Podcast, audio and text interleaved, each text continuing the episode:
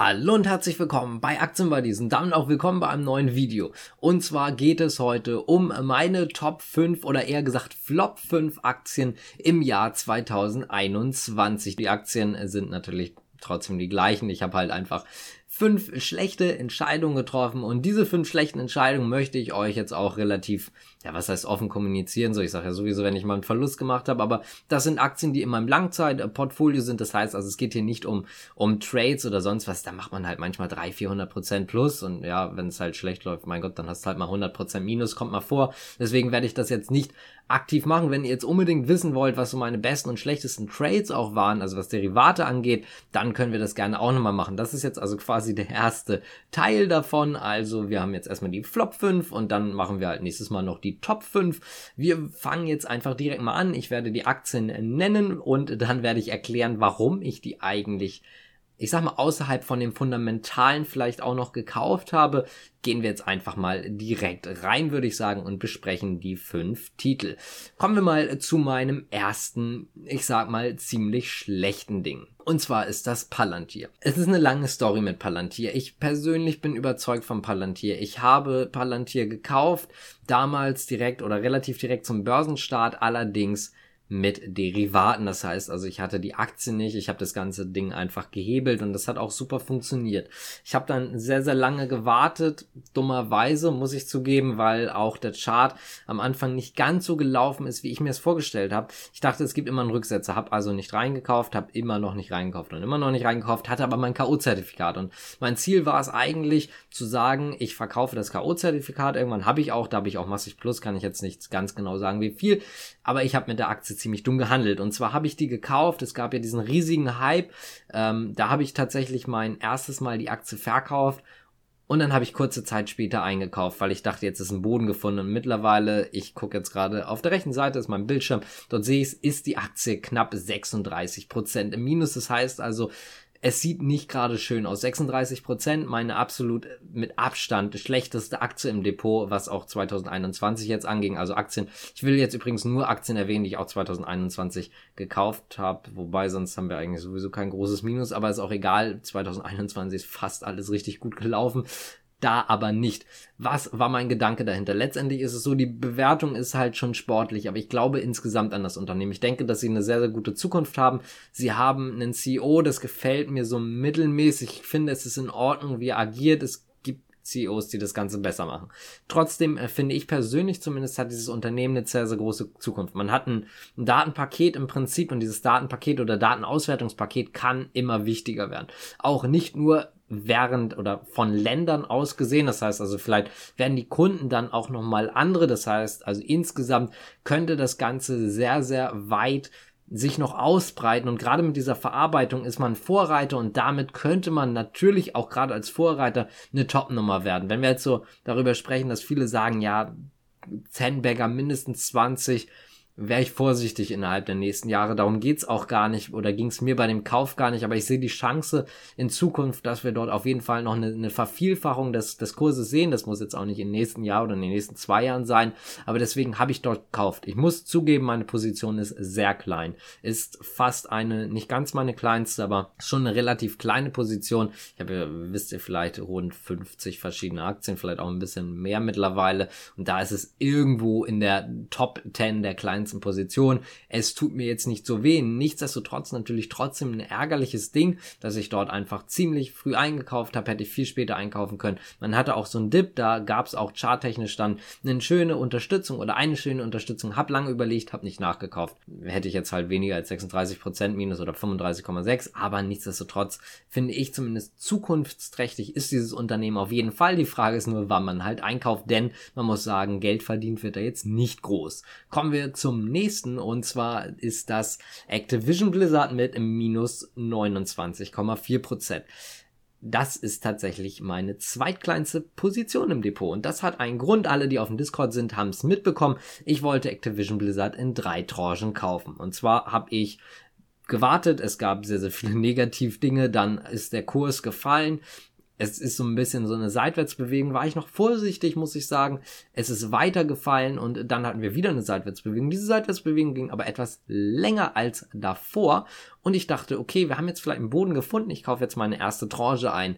Nein, haben wir nicht. Und nein, ich habe auch keine zweite oder dritte Tranche gekauft, ganz einfach, weil wir seitdem nur noch eine Richtung gesehen haben. Das heißt also hier im Prinzip, ich will nicht sagen, ein geplanter Verlust, aber im Hinterkopf halt einfach dadurch, dass ich in Tranchen gekauft habe.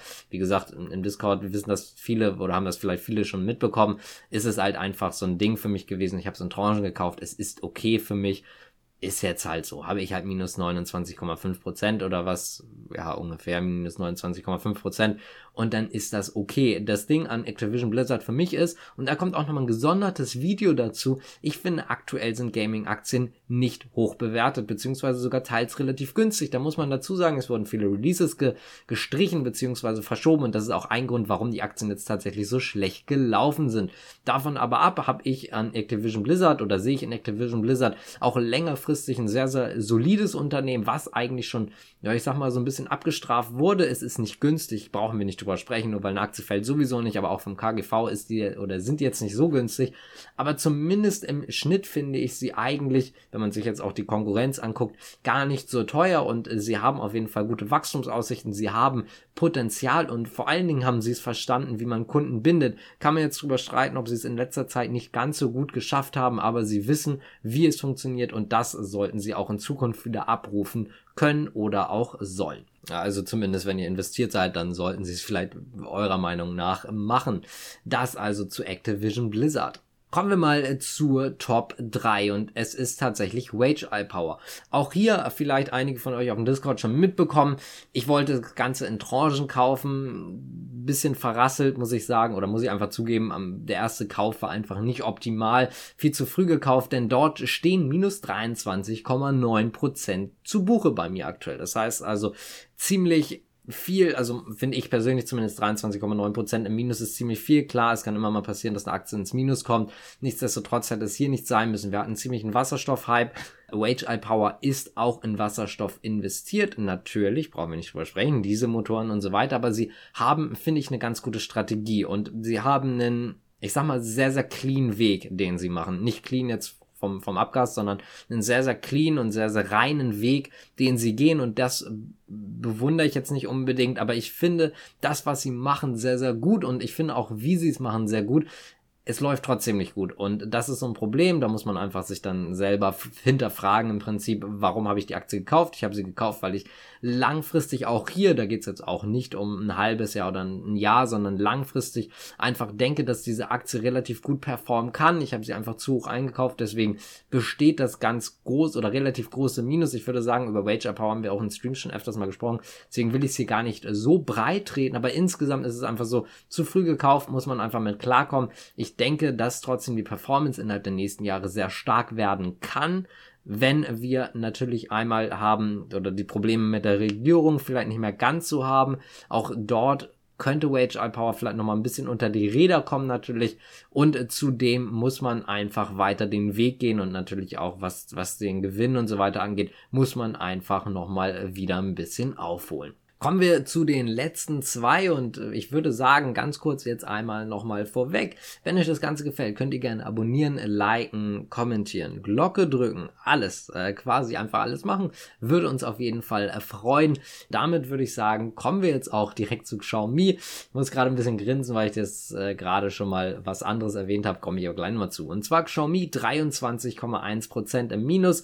Das Unternehmen ist top. Da brauchen wir, glaube ich, nicht drüber sprechen. Wachstumsaussichten. Sie sind gerade noch sehr, sehr breit gefächert, können es noch nicht so richtig umwenden oder umwandeln. Sie haben den Vorteil, dass sie sehr, sehr viel verkaufen dafür in geringeren Margen. Man hat ein Servicegeschäft, das läuft aber noch nicht so an, da muss man die Kunden noch so ein bisschen zu drängen oder drücken. Das ist auch der große Unterschied natürlich zu Apple. Apple hat einfach einen extrem hohen Gewinn oder eine extrem hohe Gewinnspanne, was auch unter anderem natürlich am Service liegt. Xiaomi ist dort lieber ein bisschen preiswert, hat trotzdem natürlich Top-Produkte, aber ist noch nicht so ganz in diesem Service-Ding drin.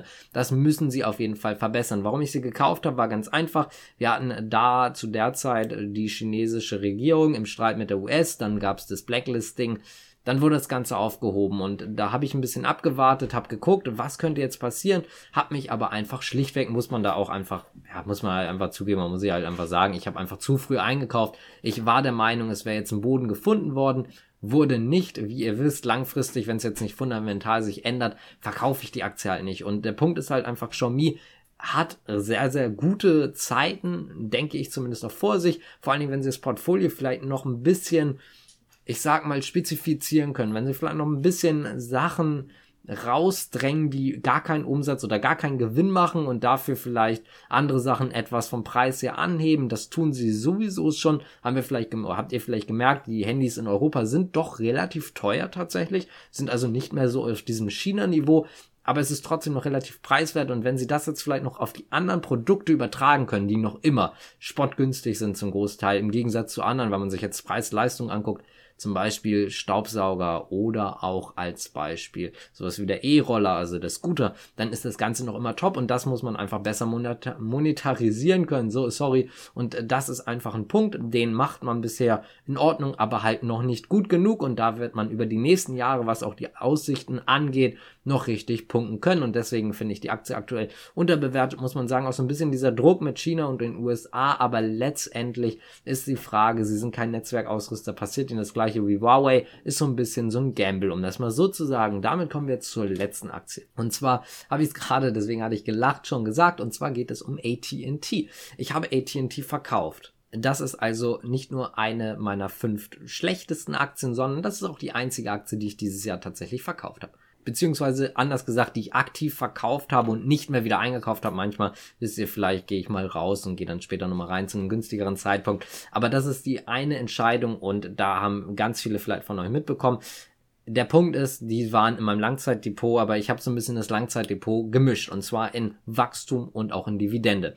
Und ich bin persönlich nicht so der ganz große Freund von dem, was dort passiert ist. Ganz kurz nochmal als, äh, ich sag mal, Rückblick für euch, für alle, die es nicht mitbekommen haben. Es ist so, dass AT&T sich ja zusammengelegt hat mit Discovery. Es geht dort um Warner Brothers. Das Ganze oder Discovery zahlt. Dafür hat AT&T, ich meine, ich weiß jetzt gerade nicht im Kopf, knapp 70 Prozent der neuen Warner Media natürlich, äh, sorry, Warner Media ähm, Anteile und Discovery halt dementsprechend die anderen.